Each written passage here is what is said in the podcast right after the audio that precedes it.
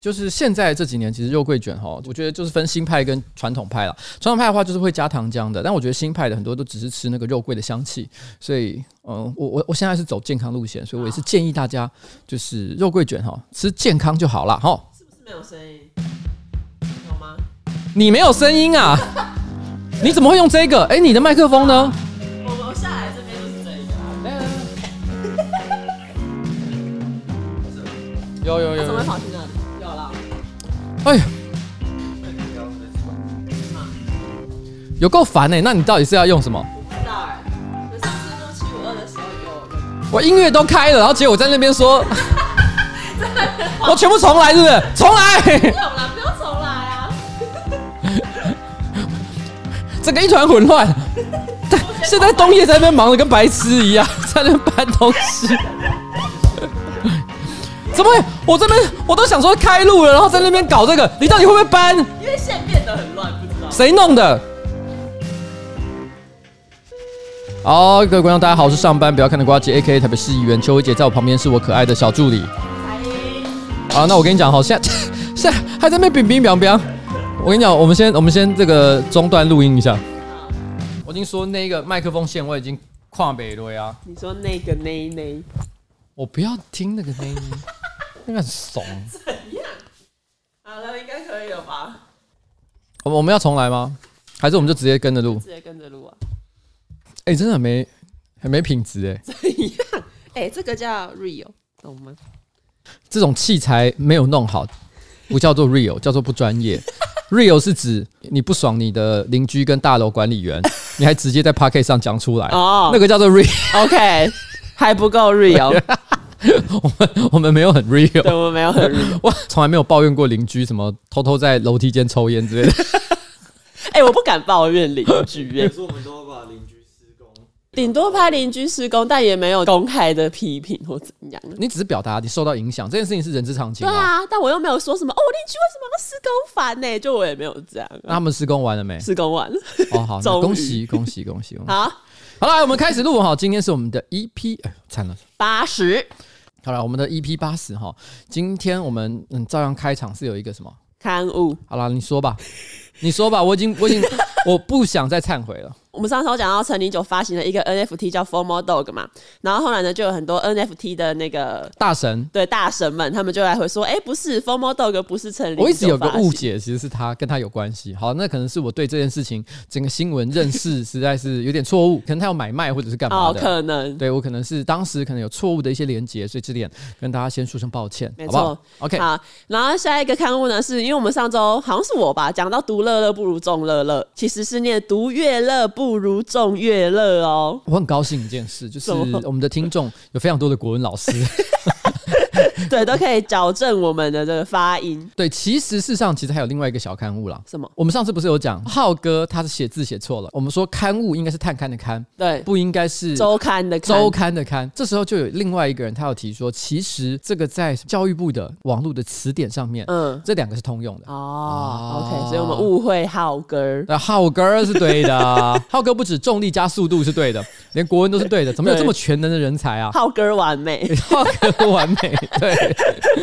好，好，OK，那接下来进入到上周星座运势。我要讲的上周星座运势呢是水瓶座，水瓶座呢上周可能会发生自吹自擂，可是却被戳破的困境。好，什么？我要讲的是 Brian Armstrong，他是 Coinbase 的执行长。Coinbase 其实就是美国的一个加密货币交易所嘛。嗯、Coinbase 前一阵子在超级杯的广告，其实，在超级杯播出来之后，有引起广大的回响，因为它的广告内容其实就是非常简单，它就是一个 QR code，它的 QR code 会动，动的方式就是很像以前 DVD 的待机画面一样，就是它会四处跑，然后碰到荧幕的边边的时候就会反弹回来，对，然后会变颜色嘛。嗯、Coinbase 呢，他那时候就是直接什么都没有讲，也没有说自己是 Coinbase，他就是只放了一个 QR code。后来数据显示，Coinbase 这一个广告成效非常的好，在广告界啊、行销界也引起广泛的讨论。这样、嗯哦，而且他那一个广告设计有一个很精妙的地方，就是以前 DVD 的待机画面有一个都市传说，就是那一个 logo 永远不会弹到角落。哦，可是 Coinbase 的那一个广告就是在最后一秒钟它弹弹进了右上角，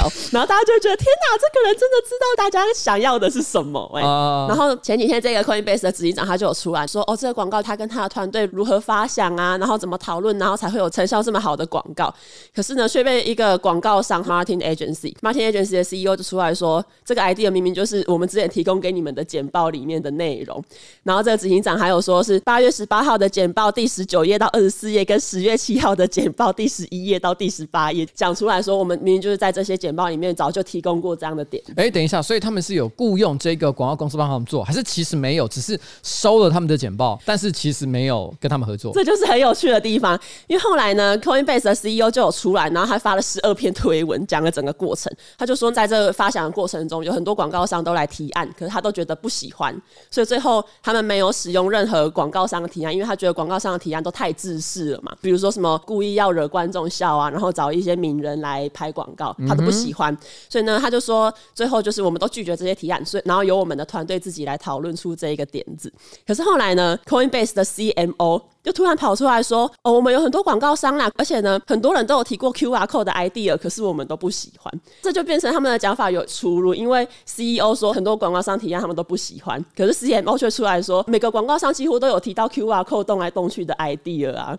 然后大家就会觉得到底是怎样，就是罗生门就对，对，就是罗生门。所以其实也不知道到底是他们有没有拿广告商的提案这样。我觉得这个有点要看 Martin Agency 他可不可以拿出他当时的 PowerPoint，我们来看一下跟现在的广告的这个相符度到底有多高。对，因为 QR Code 本来就很常会拿来使用在数位的行销之上。对，他如果把它拿来作为主体，好像也还不算是一个很难想到的创意。对，可是如果今天是想到说把 QR Code 弄成像 DVD 的待机画面这边动来动去，嗯，这个已经是非常明确的一个。对，一个想法，一个想法了。嗯、如果说这个东西连这部分都是一样的话，那我就几乎可以确定，就是说 Coinbase 呢是直接剽窃了别人的创意，而且把它说是我自己想的，啊、那这样铁定是不行。对。但如果说今天只是有一点像，因为这个在甲方乙方这种广告市场里面，其实常常会出现一种争议，就是广告公司他提出了一个创意，然后交给甲方，嗯、但是问题是呢，甲方有的时候他其实的确没有那么喜欢，嗯，但是他可能有部分的内容是真的有一些雷同啊、呃，就可能比如说在广告公司提案的时候受到启发，对，可是他做的东西其实。不一样。Oh. 那这种情况之下，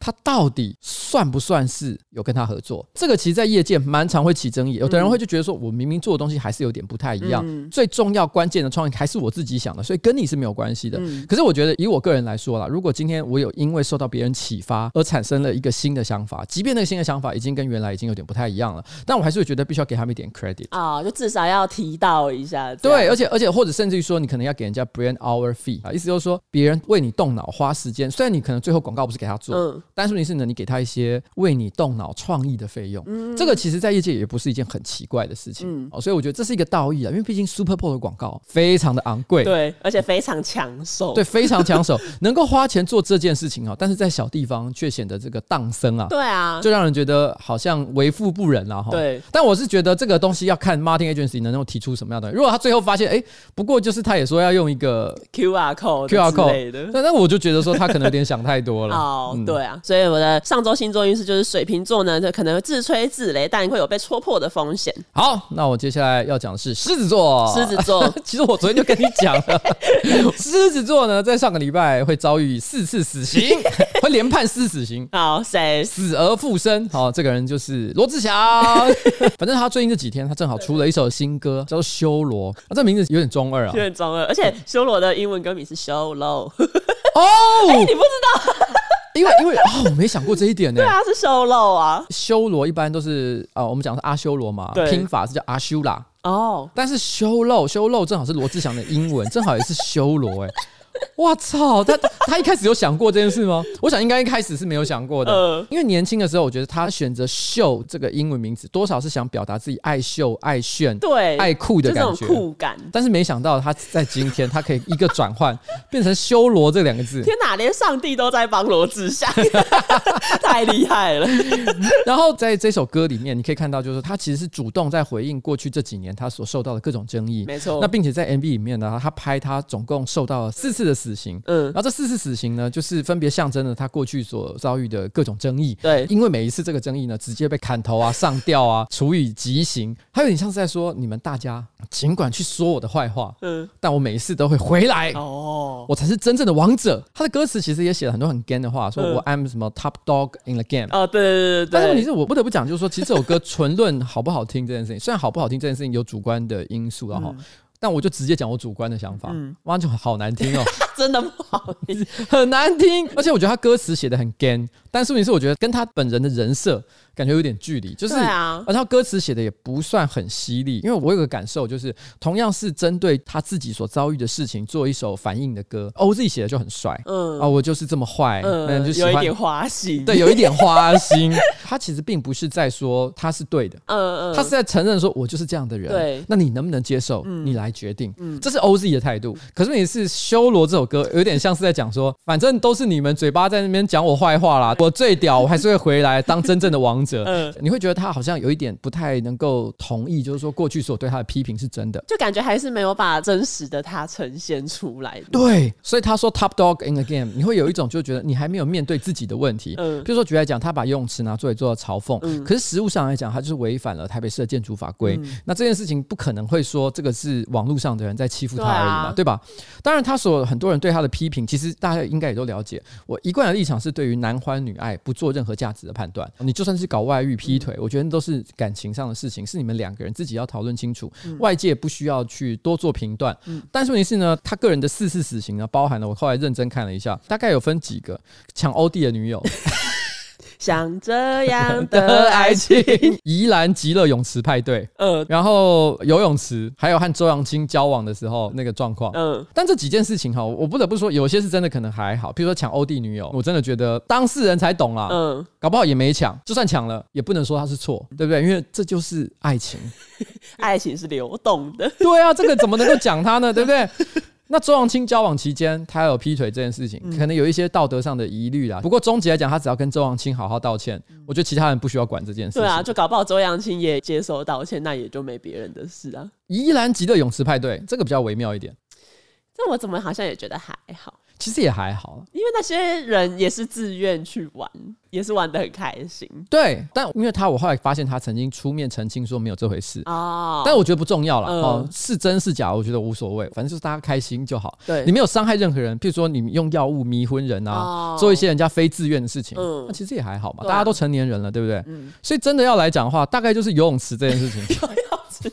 这已经是违法，可能会影响邻居的事情，所以，我我还是要再一次强调，今天哈，因为看起来，我觉得罗志祥他写的这首歌，很明显的是想要对那些曾经在网络上、在媒体上酸他、嘴他那些人提出一个他个人的控诉。对，搞不好其实我们也包括在其中，因为我们讲周罗志祥非常多次，就是那个罗志祥出事的时候，小双姐在那边收集，来一一呱吉二流彩铃。就这些全部都写进歌词里。我要再次的强调，我们爱罗志祥。哎、欸，真的啦，你干嘛这样子？有啊，是真的有爱啊。哎、欸，我。怎样？摸着良心讲，第一个，我从来不批评男欢女爱啊。第二个是我们之前在讲到罗志祥的时候，彩玲是不是曾经也讲过，就是说其实他好想跟他合照。真的真的，以前他跟蔡依林有唱一首歌叫《真命天子》，然后那时候带起了迷彩裤热潮，我还跟我妈说我要去买一条迷彩裤。这样够爱了吧？这个这个是真粉吧？所以我想跟罗志祥讲，我跟刘彩玲现在瑟瑟发抖。请把我们从死亡笔记本上面划掉，很紧张，我们好怕修罗报复我们。好啦，恭喜你哈，从这个四次的死刑当中安然的度过，没错，好不好？嗯，我觉得最终来讲，既然是艺人的话，嗯，还是用才华为自己说话，没错。那新歌呢，我是个人觉得没有很喜欢，希望你下一次出的歌 可以跟我想看，你觉得他的巅峰是什么？精武门吧，我觉得跟精武门一样的，让人觉得哇哦，惊叹，嗯，惊叹，好不好？好了，就这样，谢谢大家。好，接下来呢，因为上周我们不是讲到那个吃鼻屎跟挖鼻屎嘛，就有非常多的网友，比如说像林丽，他就说我小时候爱在睡觉的时候。吃鼻屎，吃完还会偷偷摸摸跑去刷牙，好宝宝典范。哎、欸，真的很赞哎！吃鼻屎有需要刷牙吗？其实我不知道哎。如果他是直接吞进去的话，我个人是觉得不用。嗯，但是我觉得他显然应该是有咀嚼 vei det går. 你说跟吃 QQ 软糖一样？对，喵喵喵，然后喵喵完了之后，因为一定会有一些残渣卡在那个牙缝里面，所以刷个牙我觉得蛮合理的。可是我心里在想说，都已经要吃鼻屎了，请你用吞的好不好？他难道说你的鼻屎跟一个小雪球一样大颗吗？你说他就是集结了很多，然后就在那边搓。对，很久以前我看过那个小叮当有一个漫画，嗯，他有一个手电筒，就什么夸大手电筒，被那个东西照到都会变很夸张，放大灯吧，好像是放大灯还是什么的。他就是正好那时候大雄在挖鼻屎，然后不小心放大那一照，然后变成一颗大概跟头一样大的球。他还拿在手上，所以怎么变那么大颗？然后拿去给小叮当，小叮当还跑掉，说啊，好恶哦、喔，这样子，然后好可怕，很荒谬的一个画面。他的意思就是，你想，如果你今天真的有啊，我知道，怎样？如果我觉得需要咀嚼是差不多像金沙巧克力一样大小的鼻屎哦。如果是那样的话，你真的是要刷牙了。嗯。但是如果你有这么大颗的鼻屎，我蛮佩服，蛮佩服的。你可能需要看一下医生，跟医生讲一下你的状况。鼻屎已经比鼻孔还要大。然后像有一个呃叫方秋令的，他就说以前吃不完的还会吐在桌子底下，就是指他可能有很多鼻屎，可是没有一次吃完，剩下的还会把它吐在桌子底下。然后你知道，你知道这个让我想到，我好像以前呢、啊，我在我的直播上，其实有一一个观众，他有特别留言，投稿吧，对，投稿投稿的时候，他留言说他以前都把他的鼻屎叫做葡萄干，然后都把它粘在床底下，床底下都是一粒一粒的葡萄干。好恶！他说他在家里面种葡萄，自产自销，葡萄园呢。有一位叫李田伟的呢，他就说以前也有遇过同学把鼻屎涂在桌子底下，然后一个学期结束的时候，有时候会换位置嘛，他就往那个桌底下看，就发现哎，干、欸、怎么一大堆鼻屎？然后他就跟老师说他不要这个桌子，心理阴影面积。等一下，Fan Chulin，赶快跟李田伟道歉。真的，就是你们这种人造成别人心理阴影。然后有一位叫杜振熙的，哇靠，杜振熙？应该就是那一位，应该是他，因为点下那些个人答案，我发现他就是有些与 Star Chen 交往中，应该就是蛋堡啦。哦，这有两种可能，一种是很白痴的。哦，你说自己有网友在那边自己做假账号，对啊，而且杜振熙有跟 Star Chen 很好吗？我是不知道了，我不知道音乐人，反正杜振熙就说。哦，因为我们的配图不是有说什么呃，挖完鼻屎洗手跟挖完鼻屎吃掉，然后杜振熙就会说，就算鼻屎挖完不吃，也不要去洗手吧。他想表达什么？呃，你即使挖完鼻屎，你没有要吃的话，你也不应该去洗手。不是我，我当然懂字面上的意思，可是我的意思是说，他想表达什么？感觉很有这是什么诗人的意味。哦，你说这是跟他的一些史诗之类的，就需要好好的理解一下。对对对，他有一种 鼻屎诗。写一首诗，跟他鼻屎诗，好吧，就谢谢蛋宝的分享。对，谢谢蛋宝的分享，不一定是蛋宝啦，好不好？谢谢杜振熙的分享。我跟你讲，你这样子弄到最后，那个蛋宝下个礼拜也写一首歌来反击。然后接下来有昆山科技大学的幼儿保育系就说呢，呃，小朋友吃鼻屎，这也是我们老师很担心的，老师很辛苦。接下来呢，P 姑 John 他说，挖鼻屎吃算是美食外送吗？那算自产自销吧？这就算自产自销，它不是外送美食。它是小农生产的在地美食。对对对，小农生产，小农生产，它是鼻屎界的鲜乳坊。然后罗玉琪说：“小时候的我鼻屎没有牵丝的话，我是不吃的哦。”大家吃个鼻屎要求很多，在他理想中的鼻屎是要像第五十七届金马奖最佳男配角纳豆一样，夹起来的时候会砍稀，对，会砍稀。然后吴弘毅呢说：“可是挖鼻孔会变聪明呢？这个我是不知道啦。”我跟你讲，这个是前阵子在网上流传很多，可是我没有去验证它的正确性，所以请。大家不要把它当成科学。根据一个加拿大研究显示，当你挖鼻孔的时候，因为鼻孔里面有很多黏膜，它直接连接着你的大脑。嗯，所以当你在挖你的鼻孔的时候呢，会同时有点像按摩你的脑部一样，促进你脑部的发育跟生长。所以因此，这个加拿大研究说，长期挖鼻孔会让小朋友脑子会变得比较聪明。那这样，昆山科技大学幼儿保育系的老师应该不用担心。对，不用担心。而且这篇文章它还附加另外一个东西。嗯，他说，因为鼻屎本身富含很多对身体无害细菌的物质，所以当你吃进去的时候，它不会对你身体造成伤害，但是可以提高免疫力。哦，真的？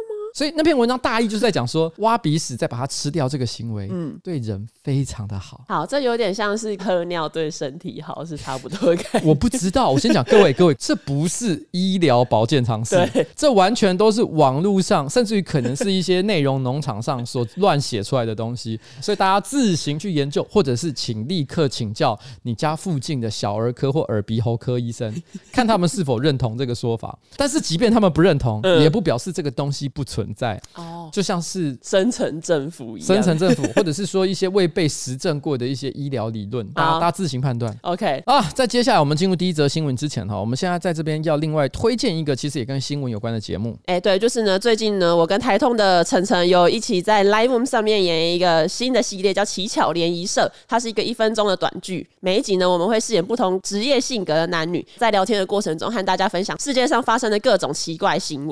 我跟你讲这个奇巧联谊社哈，每周四都会在 Live Room 上面独家上线。简单来说，就是你打开 Live 的通讯软体，那其中有一个标签。你打开那个 Voom 哈，你就看到那个官方的推广的影片里面呢，礼拜四的时候就会有七巧联谊社。那最新一集连接呢，我们也会直接放在资讯栏，大家可以去瞎挺一下。因为我们这礼拜要上的是第三集嘛，然后其实之前已经上过前面两集。我在看第一集的留言的时候，我就有发现，因为可能就是 Live 上面的观众跟平常的观众就是有一点不太一样，对，有点不太一样。就有一些观众会很认真的看待影片内容，因为第一集里面的这个彩玲其实性格有点不太好，对，就是有点白目白目，然后也没有在听人家讲话这样。然后呢，就有一些。观众会留说：“哈，这小姐是不是太白目了？自说自话都不会考虑一下别人的感受。”然后我就想说：“哎、欸，我第一次体验到为什么八点档演员走在路上会被骂，大概就是这种感觉，就是因为大家很入戏。我我一直以为现在大家明智已开，已经不会发生这种事情了。我我觉得你最近如果要去菜市场买菜，要小心一点。有些婆婆妈妈可能看过这个节目之后，对彩玲的印象都会不太好。哦，因为我是坏女人，都是坏女人。那反正呢，就是可以期待一下我们接下来这礼拜要上的第三集，然后还有之后的系列这样。那如果呢有听众还不知道什么是 Live Room 的话呢，也很正常，因为 Live Room 它其实去年年底才推出的短影音社群平台。其实但其实你不用下载其他的 App，你就是在 Line 上面，然后最底下中间有一个三角形，你直接点进去，你就可以看到很多样的影音内容。哎、欸，那个 Voom 哈这个字念起来有点难，但是它拼起来就是 V O O M。对，这个 Live Room 有两个分页，推荐里面呢可以看到系统推荐给你的各式影音，追踪中这个里面呢可以看到你追踪的好友或者是官方账号发文的内容。那如果有人担心呢？哎、欸，我原本赖的好友是不是也都可以看到我自己的 Live Room，或是看到我的 Live Room 有追踪谁？觉得很赤裸的话呢？其实不用担心，因为 Live Room 的账号也跟你的赖好友是分开来的，只有追踪你 Live Room 账号的人才看得到你的发文，不用怕被不熟的老板或是多事的亲戚看到。哎、欸，你可以追踪好自己喜欢的创作者官方账号呢，或者是赖好友账号，follow 他们最新的发文，很适合无聊的时候呢就点开来杀时间。现在呢就点资讯来连接去奇巧联谊社新的一集留言刷一排，二零二二还在看吧？耶耶！可是现在就二零二二啊，不然留一个二零二三还在看。好，接下来进入到我们第一则新闻。第一则新闻呢，它其实发生在去年三月，只是因为最近审判结果出炉，所以才又上新闻。去年三月，有一位外送员，他在送餐的时候把机车骑到人行道上面，然后被路人制止。结果呢，这个外送员居然对路人比出了中指，路人可能就很傻眼吧，他就觉得被羞辱，他就很生气的说：“有种你再举一次试试看。”然后外送员就真的再比了一次中指，他的这个举动被路人拍下来，并且提出告诉检察官呢。后来在侦查的时候，外送员就有承认说：“虽然我比了中指啊，但是是因为。”对方叫我再举一次试试看啊啊！我就照做，他很有礼貌。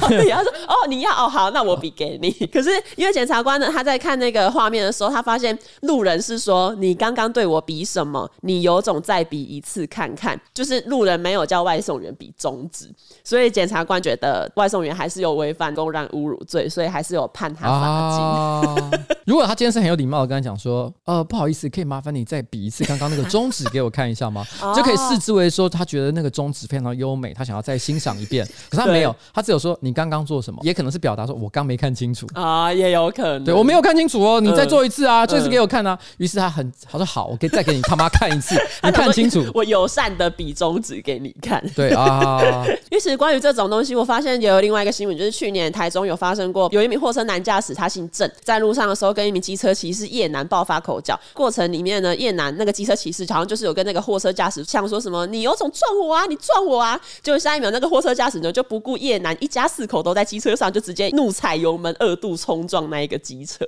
然后后来好像又导致那一个机车骑士脚受伤，然后机车也有毁损。这样。但其实这个新闻有一个重点，就是机车骑士他一家四口全在机车上。这个在我小时候可能可以算是台湾最美丽的风景之一。就是、其实我小时候也有这样过。很多很多家庭常常会超载。对，当然这个是因为安全的因素，实在是不能鼓励了哈。虽然不鼓励，但是因为已经很少见到了，嗯、如果偶然再看到的话，我内心还是会有一点点 哇哦怀旧感啦。以前小时候我家有一家五个人吧，都在机车，然后还再加一只狗之类的，加加狗太后机车直接垮掉。就是以前比如说逛夜市，然后就是大家一起挤在同一台机车。以前我记得还有过一个金氏世界纪录，就是我记得是在一台福斯的车上然后它最多可以同时挤进多少人？我记得好像金氏世界就好像是十五还是十八个人。当时因为我那时候看到国外有这个金氏纪录，我觉得非常的有趣。啊，那时候我在游戏公司上班，正好我们有一个新游戏要行销，嗯，啊，那游戏是面向的观众是比较偏宅男那种属性的，嗯，所以我们当时就想了一个行销的，算是一个梗，如果玩游戏就会送汽车，嗯，玩什么送什么汽车，其实这算也很常见的一个策略嘛，对不对？但我们的记者会的搞法就是，我们找一个看起来很像宅男的人。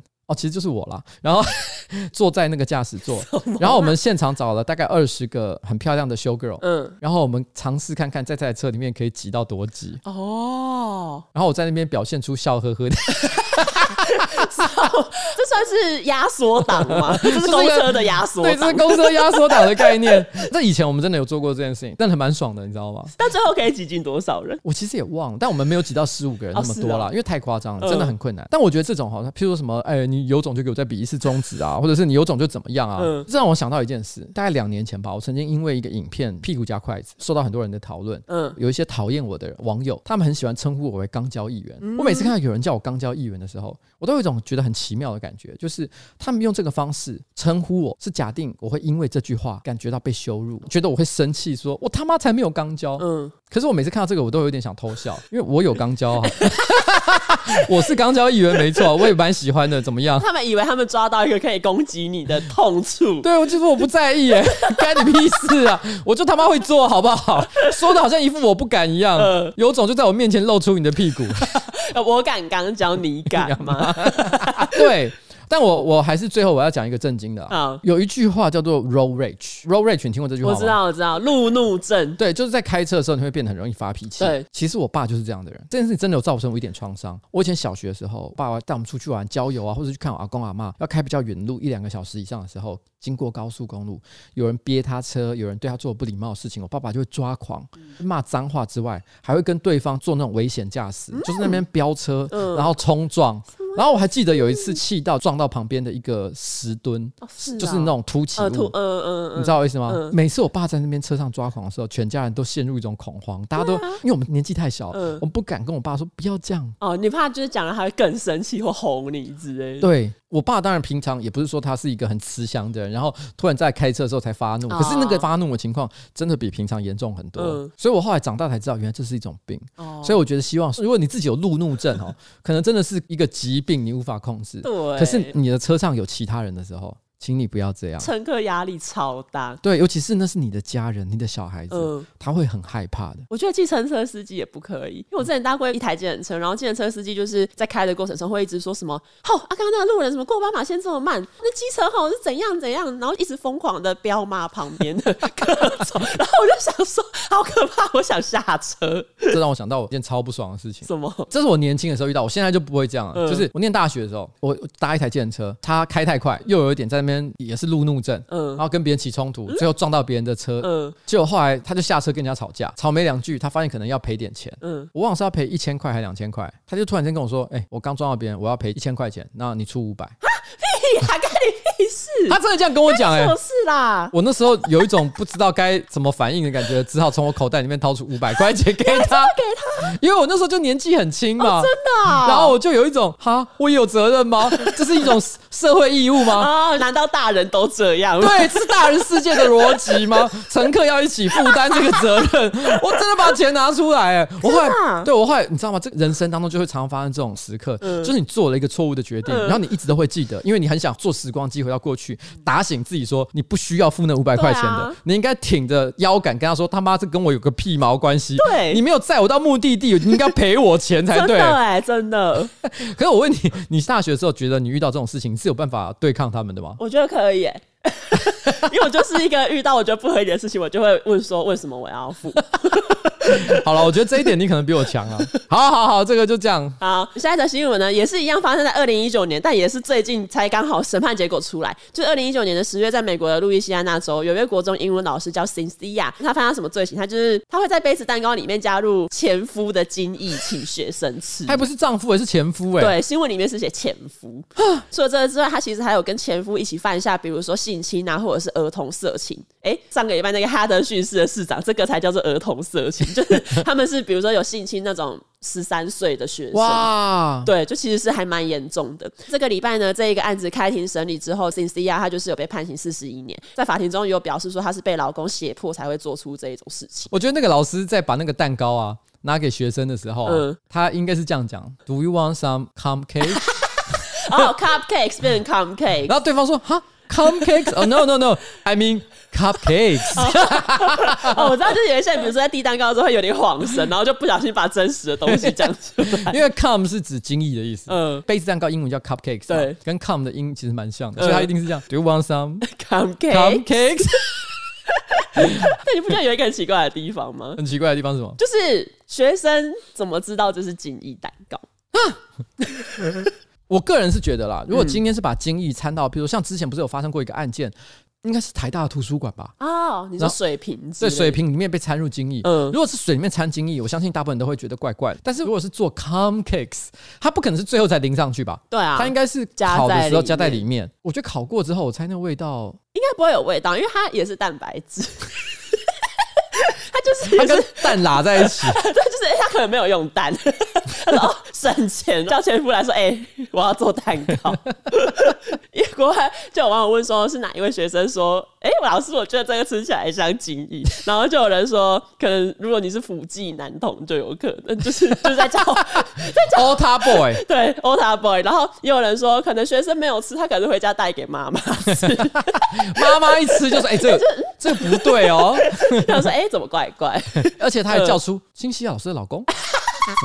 没有，然后其实那这些新闻最后是有说，他其实是因为他们不是有性侵别人嘛，然后好像有导致有一个学生怀孕，所以这整件事情才水落石出。这个其实才是真正的为什么这一个案件曝光的原因。然后我想讲一下，其实这个 Cynthia 他一开始是被判七十年，后来因为他有接受认罪协议，他才减刑减到四十年。可是这四十年里面呢，其实他只有一年的罪行是因为做精液蛋糕，就是新闻有报说什么哦，他因为做精液蛋糕被判了四十年，但其实不是，真正因为精液蛋糕的只有一年。因为整件事情。最荒谬的是精益蛋糕，但事实上精益蛋糕对人的伤害真的很有限，对，它也不会让人中毒了。对啊，然后如果你不知道的话，可能就是一个。很普通的 cum cakes，这问题是因为性侵，因为他已经牵涉到性侵了。如果今天有罪的话，应该这个问题比较大一点，点。对对对对，他其实是因为其他的性侵犯的罪才被判这么重。嗯，下面一则也是一个跟精液有关的。美国的科罗拉多州有一位十八岁的女生被诊断出有一个罕见疾病，就是人体精浆过敏症，简称 HSP。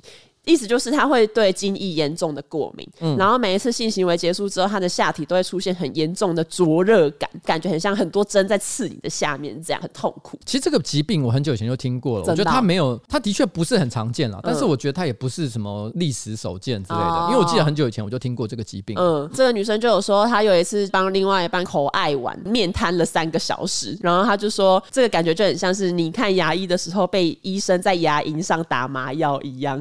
如果他早一点发现这个疾病，他搞不好可以去帮忙检测精液蛋糕。就是 FBI 就招呼他说：“哎、欸，我们这边有一个工作机会。”然后他意思就是我的嘴巴怎么那么痛，就代表你中奖了。哎，那你觉得对什么东西过敏会让你觉得很遗憾？很多人都对各种东西过敏，对，比如说有些人吃蛋会过敏，对，有很多人对蛋会过敏。然后海鲜啊、坚果啊，其实这些东西我都很爱吃。嗯，但是有什么东西真的你觉得，如果对这个会过敏，我人生也毁了？他我觉得是蛋，没错耶。因为蛋可以拿来做成非常多好吃的料理。对蛋跟对精液过敏，你觉得哪一个人生的这个毁灭程度比较高？对蛋过敏。你知道我想过，就是说对我来讲最遗憾的一件事情，嗯，其实是对猫过敏。你就是要去拍，如果这世界猫消失了，就是我再也不能靠近猫，因为我跟你讲，其实我本来就会对猫过敏，是指呼吸上的，哦、所以我本来其实太靠近猫的时候，我就容易呼吸不顺。哎、欸，其实我也有一点，但是猫毛过敏，但是我可以忍受。嗯，但是你知道，我有认识那种人，就是对猫过敏到你只要靠近它。你皮肤就肿起来。哈，这表示什么？表示说我今天看到宝宝的时候，不能够把它抱起来，然后鼻孔直接戳到它的毛里面去，在那边蹭来蹭去。哦，不可以吸猫，不可以吸猫，我直接去死、欸！猫好重要。对，不能吸猫。杀了我好，真的真的不行哦。下一则新闻，我觉得是它的标题就已经很荒谬。它的标题呢是这样写：他说，南朝公庙开始移墙，逃亡前求女友加前妻三批被拒，在警面前自强亡。总结来说，前几天在新北市的三重，晚上九点多，有一个男他跑去公庙前面开始移墙之后呢逃逸，后来呢跑去一家汽车旅馆跟他的女友跟前妻会合。哎、欸，我问一下，他是说在这个汽车旅馆，他同时叫他的女友跟前妻过来？对啊，对啊，对啊。然后接下来呢，三个人一起在房间里面喝毒品咖啡包，其中还有一个人还是前妻耶。对，这个人交友真的是非常的复杂。哎，前妻心胸宽广，喝完毒品咖啡包，他就跟两个女生说：“我即将要逃亡了，我想要在临走前来个三 P，当做美好回忆。”但是前妻听了就果断拒绝。然后 怎样啊？你知道这个只有这只有一句话可以形容：什么？死了也要爱。这是死了也要爱，哎、欸，他都要逃亡了，死了也要爱。前妻呢说 no，所以无法完成他这个美好心愿。后来他们喝咖啡喝到凌晨三点多，然后这个男的本来离开汽车旅馆是有朋友在外面要接应他逃亡这样，但那时候呢，警方已经包围整个汽车旅馆，所以这个男的呢，他就觉得啊。我的人生应该就到这里了吧，然后他就举枪自尽，然后送医不治。通常来讲哦，这种发生人命的，我们不太应该嬉笑怒骂。可是因为这件事情，第一个我不得不讲说，这个男子呢本身行为是真的蛮不可取的啦。对，而且他每次抄公庙开始一枪干嘛？他到底在 不知道在荒唐什么东西？但我我大概理解了，你说忙碌标题党这件事，因为他标题其实有一些让人误会的地方。对，因为他写的是说逃亡前求女友加前妻三批被拒，在警面前自强亡。嗯，纯论中文的逻辑化，因为他有一种因果感，哦、好像是因为。你不愿意跟我三 P 哦，嗯、我直接在警察面前自自杀给你看。但他其实不是为了这件事情自杀的，他只是自杀之前 想要做这件事情。而且标题看起来很像是他已经在警察面前了，然后他还求女友跟前妻三 P，就感觉荒谬。这个标题就是很忙碌，然后使人误会。我今天早上看到一个新闻标题，我超生气。什么？就是他大意是在讲说什么哦？呃，从春节到今日啊，已经连续二十天都在下雨，如何如何？最近最近一直在下雨嘛，我觉得这个新闻标题这样还算正常。嗯，接下来说气象专家铺这一天之后将放晴。哎、欸，你你知道我要说什么吗？因为本来这几年媒体标题很喜欢卖弄玄虚，对啊，什么什么专家铺什么什么竟然如何如何，跟金刚小贤一样。对，然后你就你就会觉得说，逼你一定要看内文才知道重点是什么。你为什么不能直接在标题告诉我哪一天？对，可是问题是今天这个不是一个社会新闻，嗯，它是讲气象。哎，以前早年的气象一定说。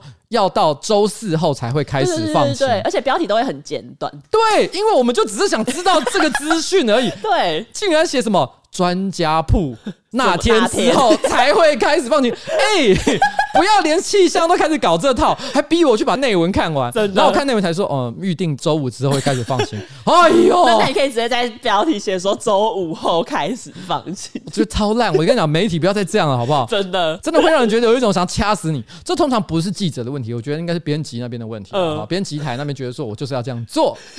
哎、欸，但我这我想到另外一个极端，就以前奇摩新闻很常有一种标题是什么？哦，马英九看手表，然后你点进去就真的是马英九看手表的图。我知道，我知道，而且甚至于没有内文。我想说，哎、欸，我有需要点进来这个吗？就是里面就真的什么都没有，因为它的标题实在太突兀了，所以你反而都会好奇说，是不是有什么你不知道的事情在里面？对，结果也没有，真的是马英九看手表。对，你还会问，你会怀疑说，等下这里有什么梗是我不懂？对，是不是发生一些事情我需要理解？但没有，就只是马英九看手表。其实有另外一个忙碌标题，前一阵子有一个新闻是跟王少伟有关系。这标题就写说，王少伟十年单身狗跟孙协志还有联络，P 双团没空尿尿，左脚萎缩。我想说，为什么这么短的一个标题有这么多的讯息？资讯量太大。砒霜团没空尿尿，而且还左脚萎缩。对，反正他新闻内文就是在讲说，因为王少伟以前是五五六六跟一八三 club 的成员，然后那时候行程很满，连上厕所的时间都没有，健康亮红灯，常常呢打。嗝四五个钟头，还椎间盘突出，导致左脚萎缩。最后这一句只是代表这个意思而已。这个是最近的新闻吗？前几个月吧，最近半年内哦。因为最近不是才刚刚有一个新闻，就王少伟其实是什么单身狗十年，但他不是单身狗啊，他有绯闻对象啊，许兰芳，许兰芳，呃，许兰芳博士啊，嗯，他们不是也也一直说是什么哦，疑似有暧昧这样，对，我不知道啦，但是也是因为我个人其实是真的蛮喜欢许兰芳的，所以我就不得不讲一件事情，就是因为我后来一发现他们两个人之间过从甚密的事情，不知道有没有交往了，因为这这是纯八卦领域，对。我就不得不想到，就是好久以前我曾经看到许兰芳博士的一个影片，嗯，他就讲说性高潮的秘诀，嗯，许兰芳曾经强调女生要。达到性高潮最大的一个诀窍，就是说男生呢要连续五分钟做超快速的抽插动作，啪啪啪啪啪啪啪啪啪啪啪，你都不能停，超过五分钟就有机会可以达到高潮。嗯，因为他明明是性学方面相关的一个博士，对，但他讲了一个非常暴力的解决方案。我当下心里是觉得说，这可能也是正确的答案，没错，因为毕竟他是专家，我不是嘛，没错。但是我心里有一种感觉，哇操，这个东西问题不在于说你能不能忍五分钟不射精，但难的问题是在于说你要连续快速抽插五分钟，你核心的这个耐力要非常的强大。哎、欸，这个就不是很多人可以做，很多人做可能一两分钟就开始喘气。可是问题是，这当下看了觉得说，哇，选方博士的标准真的是不容易啊。呃、后来看到王少伟跟他，我第一个反应就是，哇，王少伟可以五分钟连续啪啪啪。哦，心想说，哇，以前小时候五五六六练舞这件事情，应该是有很大的帮助。那那代表他没空尿尿，左脚萎缩不影响他五分钟。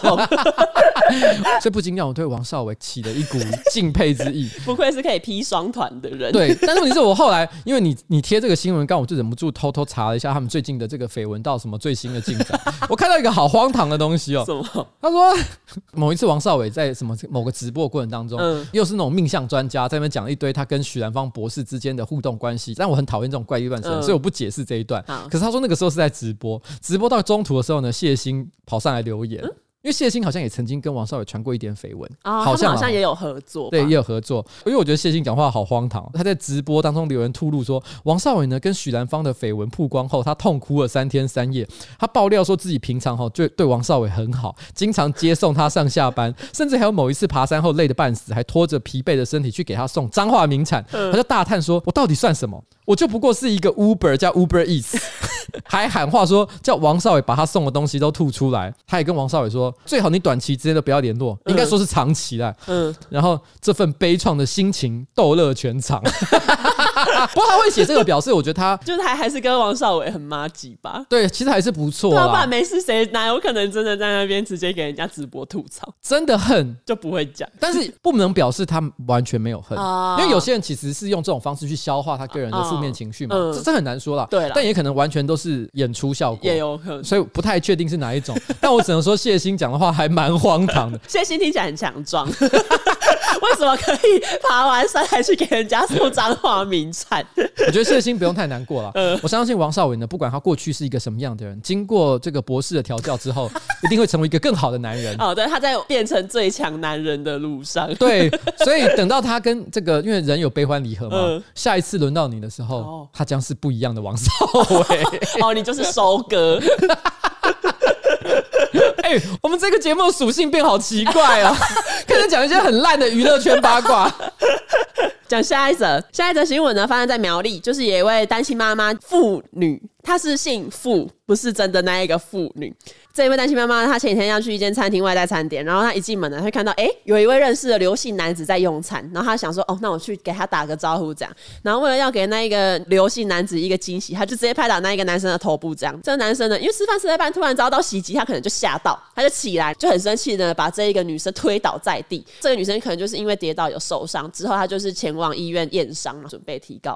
可是这个新闻有说，就是这个刘男他说他认识这个妇女，可是他们没有很大的交集，可能就是不。熟吧，就知道对方。双方可能对于熟的定义不太一样。没错，突然这样子被拍头，他当然就是会怒火中烧。可是他说，他起来只有推他一下，然后是这个女生自己重心不稳才摔倒，他并没有殴打他。那一个女生后来还一副理直气壮啊，说自己是开玩笑才这样打招呼。然后这个刘男就觉得很不高兴，然后他就说：“我绝对不会跟那个女生道歉，要告的话大家就来告。”这中间呢，妇女她有六岁儿子站在门外看这整个过程，因为一开始妇女她没有打算要去验伤，她觉得因为对。方有权有势，他本来想要默默的离开，可是这时候呢，六岁儿子站出来，他就说：“妈妈，你为何被欺负不报警处理？”妈妈就说：“因为报警验伤要花很多钱。”这一位六岁儿子就说。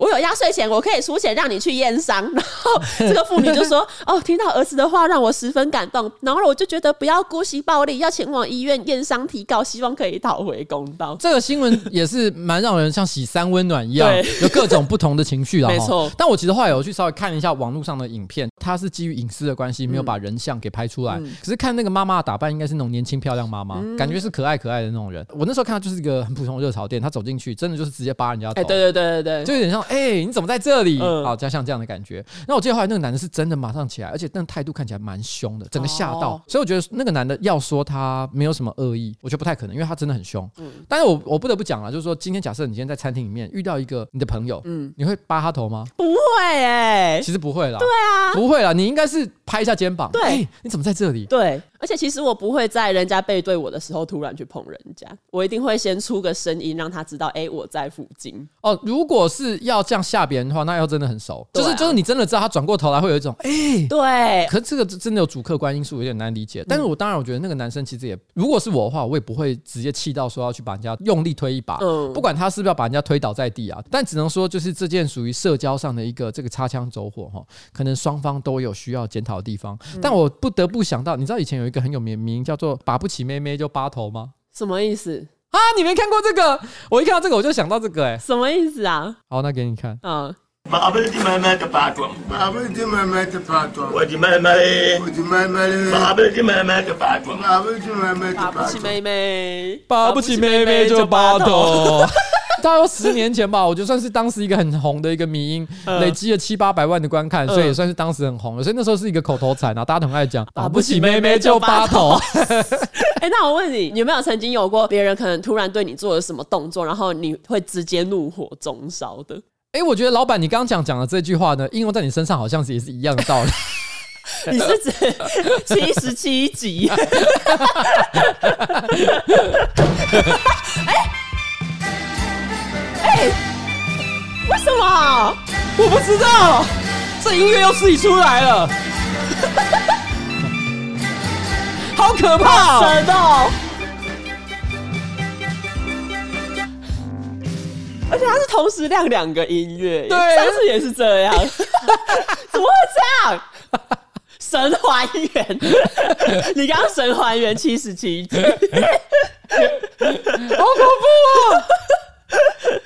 有一个动作，就是我以前学生时代，有些女生很喜欢对我做，可是通常他们做了这个动作之后，我就会超级生气。就是他们会戳你的肚子，男生可能比较少这样子互动，但反正以前我念书的时候，就有很多人会喜欢就是这样突然戳我的肚子，然后我就会超级火大。我讲一个有点可怕的事情，什么？国中国小男生最喜欢做一件事情，就是偷打班上同学的懒觉。嗯，就突然间，哎、欸，砰，就直接拍下去，嗯、而且用力拍。真的假的啦？男生很爱做这件事情、啊。可是可是打鸡鸡不是很痛吗？东野，东野，东野。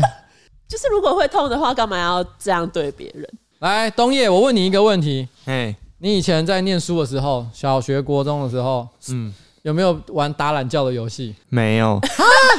对啊，哪有人会这样？你是在霸凌吧？嗯，因为我们这个时代的小孩已经被教育说这件事是不好的，然后老师都跟我们说，如果有不舒服的事情，就要大声的说出“我很不舒服”。等一下，等一下，东野，现在不要做梗。没有啊，你跟我说，你们真的没有玩过这个？其他人可能有啦，但是因为我会大声的说出“我很不舒服”，你怎么还在？你认真？认真啊！所以你有被这样过？没有。那我问你，那你有看过同学这样互相打打闹闹吗？我被这样过的时候，就是出社会后来这里上班，然后被老板打了一下，这样。我没有用手，好不好？我都是用其他道具。我是用我的，用我的水壶之类的，突然之间转头捶他一下，真的很无聊。哎，等一下，这一段可以留下来吗？这一段好了好了，给你们留了，给你们留了，赶快给我滚！帮你打预防针。老板做这件事的时候，因为我知道我们在玩闹，所以我没有对他说我很不舒服。大家不要怪他。那你有对他说没有？他有说过。他有。好了好了，我们叫东野小王子先离开了，好，拜。我在我那个年代，真的男生是很喜欢在那边吹懒觉、打打闹闹。但是我我我我要承认一件事情，就在我对性这件事情还不是很了解、懵懵懂懂的时候，我曾经有一段时间，就很短的一段时间。我觉得突然之间被捶一下老二的时候蛮舒服的，所以我 来来上课的时候都会有点期待，大家突然之间讲：“哎、欸，秋薇姐，哎、欸，我以为捶懒觉会很痛、欸，哎，不是，因为他们的那个捶不是往死里打。哦，你知道为什么？他没有那么严重，哦，是轻碰这样，也不是轻碰，就是用力拍一下。哦。可是，可是我跟你讲，而且我都要跟我跟真的强调过很多次。打鸡鸡不会痛，是打到蛋蛋会痛。哦，其实男生都知道这件事情，嗯、男生都懂，所以他们其实拍的是啪就用力这样。那我再分享一个，以前有别人对我做过一件事，然后瞬间激怒我，就是因为我手毛很长，国中就会有一些白目女生就过来说：“哎、欸，你手毛好长哦！”然后就拔一下，然后我就会超级抓狂。哎、欸，我回想起来，我小时候超级不会为这种事情生气。真的假的？因为很多人都会对我做各种身体上的侵犯，你很习惯。对，我超超习惯，而且我妈连我妈都会啊。嗯，你妈会这样拍你的蛋蛋？不是，我我妈妈会突然之间走到我旁边，直接把我手抓起来咬，嗯、就用力咬，她咬到有齿痕那种程度。为什么要这样？她就觉得很好玩啊，而且她都会称赞我说：“你是我三个小孩里面唯一一个不会生气、不会反抗我的。”哈，对，我都给她咬啊。好，嗯，怎么了？嗯，什么？我以前跟一个女生朋友讲过这件事。嗯，她说：“你千万不能跟你约会的女生讲这件事。为什么？因为你会被当妈宝。”可是我就说，干我没有，你是死妈宝，我只跟我妈感情还可以，好，又没有说真的，我妈讲什么我都听。哦，是哦，因为我其实有点难以想象妈妈把自己的小孩咬到有齿痕这件事情，因为这样等于是就是会会痛啊，不会痛吗？他就爱这样啊，我觉得他有点像是在跟小宠物玩那种感觉，哦，是吗？就有些人会咬自己的猫猫狗狗，你知道吗？啊，你没有遇过这种人吗？那，这样不就是虐待宠物吗？但他们就是很亲亲密咬，譬如说我遇过咬耳朵的、咬鼻子的，哦，然后咬身体的。我还遇过一个女生说跟我说她会舔猫的毛，我心里说这太可怕了吧？因为稍微咬一下我勉强还可以理解，哎、欸，直接去帮她舔毛、欸，哎，帮猫代劳。对我心想说好恐怖哦，就说哎、欸，你今天不用自己舔，我来。这个对我来讲已经超过了，太超过了，不可以。啊.反正简单来说，我觉得我对于身体上的侵犯呢，其实我一直都是保持着一种非常觉得无所谓，因为我觉得只要对我没有恶意的行为，我其实都不会生气。哦，是哦，嗯，好吧，你脾气很好。哎，这是不是你最近几天来少数收到就对于你脾气的正面称赞？对，谢谢你，谢谢你给我一个这个机会，让我澄清我自己。最后一个新闻我觉得是蛮莫名其妙，就是前几天在杜拜机场有三个奈及利亚的男生，他们装扮成女生，用面纱遮着，然后把面纱以上就是眼睛的部分化妆，还有画一些比如说睫毛啊、眼线之类的，他们就试图闯关要要入境阿联，就是阿拉伯联合大公国。结果呢，因为在杜拜机场海关可能一看就知道很怪吧，海关就觉得有意，就直接把他们逮捕。然后为什么要这样男扮女装？然后他们给的理由是哦，因为我们想要色诱杜拜的富豪。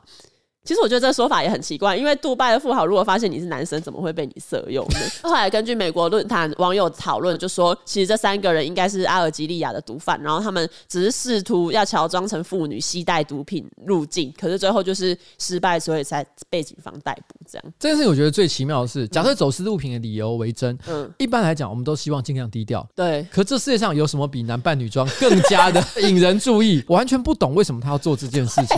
他可以装成一个正常。的人入境就好。对，唯一可以做合理做的一个解释，嗯，就是说他们可能本身是，比如说通缉犯，嗯，他们要遮住他们的脸。对，但这件事情也有一个不合理的地方是，你都已经是通缉犯了，你为什么还在做走私进海关的事情？假设我们今天要做贩毒的行为，嗯，你应该是交给那些没有嫌疑的人，请他们帮你做这件事，因为这件事情就是要在神不知鬼不觉的情况下做。如果你今天你本身都已经是一个引起各国海关注意的人物，那你干嘛还要做这件事情？你铁定被抓的嘛，真的何苦呢？我觉得直觉上来想，就是他们都没有想清楚。我觉得他们在我的感觉啦，就是一群笨贼，又是笨贼，对，又是笨贼系列。而且他们给的理由还说：“哦，我要色诱杜拜的富豪。”请问杜拜的富豪平常看过多少美女？你们长大如果有兴趣，可以自己去 Google。但是这个图我觉得长得太荒谬，就是即使不是富豪，一般的杜拜男生可能也不会被他们吸引。我不太了解杜拜当地居民的审美观，味对，搞不好他们也觉得哇，这些女子 英气逼人。哦，就是呃，女生留着胡子好美，因为这是络腮胡哎，到底在想什么？好了，那这个顺便跟大家复习一下，走私的时候呢，可以用一个部位叫做 prison wallet，就是下面。监狱里面专用的钱包，这就是屁眼，嗯、呃，就是 走私的时候都可以使用这个地方哈，没错。所以我想这些人呢，他们不只是扮女装，可能也有善用他们的钱包，好好使用，才不会后悔。好了，以上就是本期的新闻，谢谢大家。那最后讲一下，奇巧联谊社每周四在 Live Room 独家上线最新的一集，连接放在资讯栏，大家可以去瞎听一下哦。哎、欸，我真的觉得哈，这个节目啊，应该会越做越好看啊。第一、第二集我们还在试试水温，没错，对不对？做点小的尝试哈。嗯。三四集我觉得脚本呢越来越有趣了。好。然后呢，而且未来很多人都问一个问题说，为什么只有一分钟啊？嗯。没有，因为 Live Room 它就是这个 短影音，在这里的节目的这个长度呢，就是限制在一分钟。没错。但是未来有没有机会可以做长一点？有的哦。OK。请大家密切注意，好，好不好？哎，今天录多久？看这个。哦，差不多。